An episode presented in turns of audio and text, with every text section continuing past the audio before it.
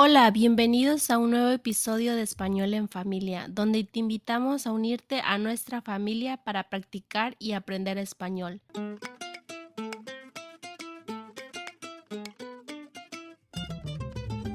En este nuevo episodio, el tema de conversación es palabras incorrectas que utilizan en el español.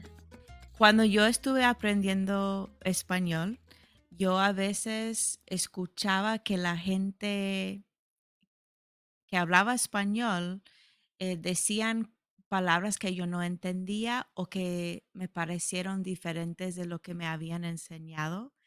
Y con el tiempo me di cuenta de que unos son errores y errores comunes que, se hace ah, entre la gente que habla español. Entonces, pensé que sería útil como hablar y identificar unos de esos em, errores comunes para que la gente que aprenda el español y no sepa, oh, no me enseñaron mal en la clase, pero también así se dice entre la gente que habla español. Sí, que les va a ser útil cuando estén en una conversación y con la persona que estén hablando español o, escuchen por ahí eh, esas palabras incorrectas, pues puedan entenderlas más que nada, porque es algo que, que lo van a ver si salen a otro país o en este caso si llegaran a ir a o visitar México, que es uno, eh, son unos errores muy comunes que, se que podrían escuchar en México. Entonces, como que van a poder entender y, y no, no quedar como que, ¿qué dijo? Exacto, sí. Una de las palabras muy comunes que yo escucho es la palabra aiga. Sí. En realidad, o sea, en, en la gramática esa palabra no existe, pero cuando se habla con la gente sí se escucha. Sí, es incorrecta, ¿no? Es incorrecta, pero Mira, yo siempre digo es incorrecta según la gramática, etcétera, pero si se usa entre la gente, pues en ciertas situaciones es aceptable, ¿no? Eh, yo, yo nunca voy a decir a alguien, oye, eso no es correcto, porque ellos hablan español y es mi segundo idioma, entonces, sí, you know, ellos van a decir lo que van a decir, pero me ayuda a mí entender qué es lo que quieren decir. Sí. La forma correcta sería allá.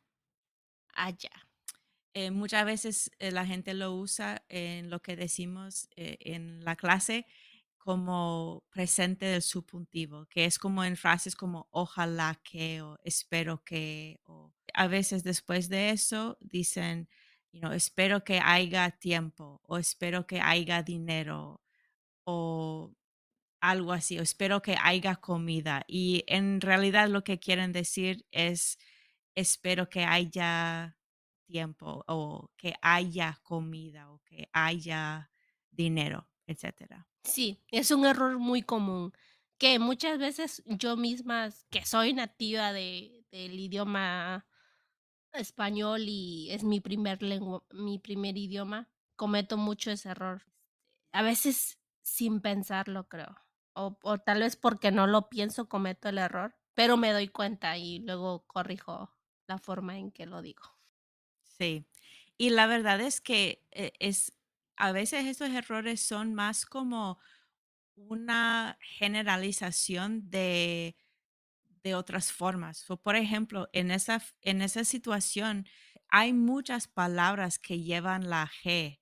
Entonces, por ejemplo, es correcto decir, espero que tenga, espero que vengas, espero que pongamos. Entonces lo que hace la gente es que también añade la G a la palabra haya y dicen aiga, mm. pero esa palabra no existe. Sí, por eso es que se comete el error. Ajá. ¿Y, ¿Y qué tal el de el del el error muy común con otras palabras donde agregas la S? Como por ejemplo, fuistes en lugar de fuiste. O hiciste. Lo, lo, sí lo, cuando estaba aprendiendo español. Sí, lo escuché. Y eh, en, en realidad yo pensé que me habían enseñado algo mal, porque en las clases de español te enseñan, you know, yo hice, ayer yo hice la tarea que hiciste tú, ¿no? Y no lleva ese al final, hiciste, no lleva ese. Pero yo escuché que las eh, personas me decían, ¿y tú qué hiciste? Y yo pensé, "Ah, pero ¿por qué están usando esa forma con tú? Me enseñaron mal. Ya luego eh, aprendí que eso es otro ejemplo de la generalización de, de la S, porque casi todas las formas cuando estamos hablando de tú terminan con S, ¿no? En español, como tú has ido, vas, miras, tú esperabas, o sea, todos terminan con S. Entonces lo que hace la gente es que toma la S y la, la pone ahí al final también. A otras palabras. Entonces, fuiste, hiciste y escribiste está incorrecto, no se agrega la S. Pero si lo escuchas, sabes que quiere es es lo que tú estás aprendiendo, pero sin la S. Exacto, exacto. ¿y qué tal sobre el error de, eh, que esto sí creo que es muy muy muy muy muy cometido, imprimido? O escribido o rompido. Normalmente decimos, has corrido, has comido, ¿verdad? Eso sí es correcto. Y lo pero hay unas que son irregulares que no siguen esa regla. Entonces, dice la gente, has escribido, pero debe ser has Escrito, y a veces te dicen, has rompido, pero debe ser roto, imprimido. impreso. Di se puede es eso estas palabras, mm, eh, que son más comunes, no siguen esas reglas de las que nos acaba de explicar. Exacto, sí.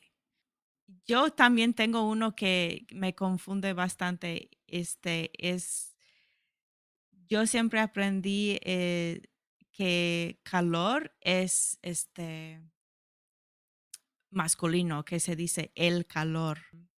Pero yo escucho muchas veces que la gente dice La calor. Sí, sí, sí, lo he escuchado. Este, que utilizan la calor.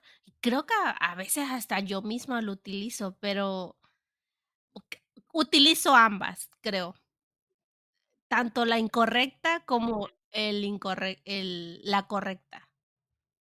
La calor o el calor, pero debería de ser el calor.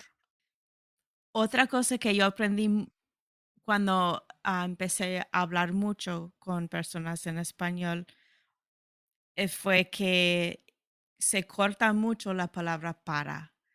Em, muchas, muchas personas solo dicen pa y no para. ¿Es, es tu experiencia también? Sí, este va a ser como que más que un error, es como simplemente cortar la palabra. Y es es muy común, e es muy común en México que se utilice y que si estás aprendiendo el español y llegas ahí, lo vas a escuchar. So, si escuchas pa y luego sigue con algo, es es quiere decir para, como por ejemplo, ¿pa qué? Sería ¿para qué? Y ¿pa cuándo? ¿para cuándo? ¿Para dónde? ¿Pa do para dónde? Pa es para. Algo que yo escuché fue co- con, para, es ven para acá. Y la gente dice Ven pa' acá. que, que no suena Sí. similar. a- que si, si lo ves, ven para acá y acá quiere decir aquí también, ¿no?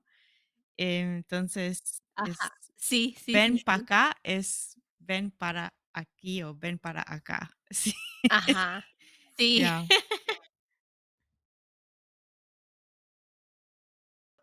Sí, otro error que yo he visto mucho cuando tengo estudiantes que hablan español en su casa, pero no han aprendido necesariamente cómo escribir o leer. La gramática. Sí, ya, exacto. La palabra en español es nadie, pero ellos escriben o a veces dicen nadien, Ujú. nadien con una N al final. ¿Tú, Nadie. tú Ah, has escuchado eso? sí, sí, también lo he escuchado. Y es creo que, eh, son lo cometen más las personas que están como que aprendiendo el español, Ajá. y o personas que tal vez el español no es su primer idioma. Eh, en México, como por ejemplo las personas que, este, hablan un un un dialecto o algo así, suelen cometer mucho este error de de Mm, Naiden ah. en lugar de nadie, sí. Pero es un error que si estás aprendiendo el español, que creo que se suele cometer mucho. O- otra palabra que yo escuché por primera vez cuando fui a México hace más de 20 años, que yo no interpreté bien, yo no lo entendí correctamente, es la palabra ahorita, que se utiliza mucho en México. ¿Quieres explicarnos qué quiere decir ahorita? Trataré. Ah, ahorita, ah, es es es, este, mm, algo complicado si estás aprendiendo el español, porque ahorita no significa literalmente como en este momento o justo aquí en este segundo. Porque ahorita, si eres mexicano o si vas a México y lo escuchas, ahorita puede significar un día, una semana, un mes, un año quizás. Sí. Porque, por ejemplo, o con mi hija, que luego le po po podríamos poner este ejemplo, este: "Jade, ¿puedes limpiar tu cuarto?", y que ella me diga: "Ahorita". Pero ahorita, pues, tal vez no quiera decir que ya lo va a hacer en el momento que estoy terminando de decirle que si puede limpiar su cuarto. No, ese ahorita puede ser que después de que termine la tarea, después de que se haya bañado, después de que haya terminado de comer, es ah, puedes ese ahorita. Ajá. Que para alguien que está aprendiendo el idioma, se les hace muy confuso, ¿verdad? Sí, eso fue mi, sí, eso fue mi experiencia porque yo lo, inter- yo lo interpreté como, bueno, ahora, ahora quiere decir en este momento. ¿verdad? Entonces yo lo interpreté como ahorita sería como aún más rápido, o aún sea, más rápido, así sí, lo interpreto. pero pero significa aún más lento. Es cierto, o sea, cuando dice ahorita, realmente no es ahora, es después de algo más a rato. Si alguien les llega a decir ahorita, asegúrense de que no es en ese momento. El pregunten: "¿Ahorita cuándo?", que es muy común, ahorita que lo pienso. Te dice una persona te dice: "Ahorita", y tú que le di tú le puedes responder: "¿Ahorita cuándo?". Creo que eso lo utilizaría más cuando Que tu mamá te esté regañando y que tú le digas: "Ahorita", y te diga la mamá: "¿Ahorita cuándo?". ¿Ustedes tienen preguntas de palabras que han escuchado? Déjenos sus preguntas en los comentarios. Esto ha sido otro episodio de Español en Familia. Espero que les haya gustado.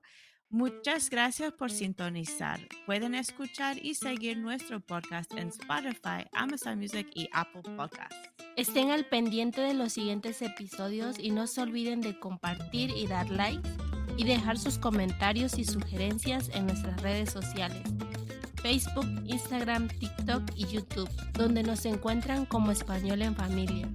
Hasta la próxima. Adiós. Hasta luego. Tan tan. Tan tan.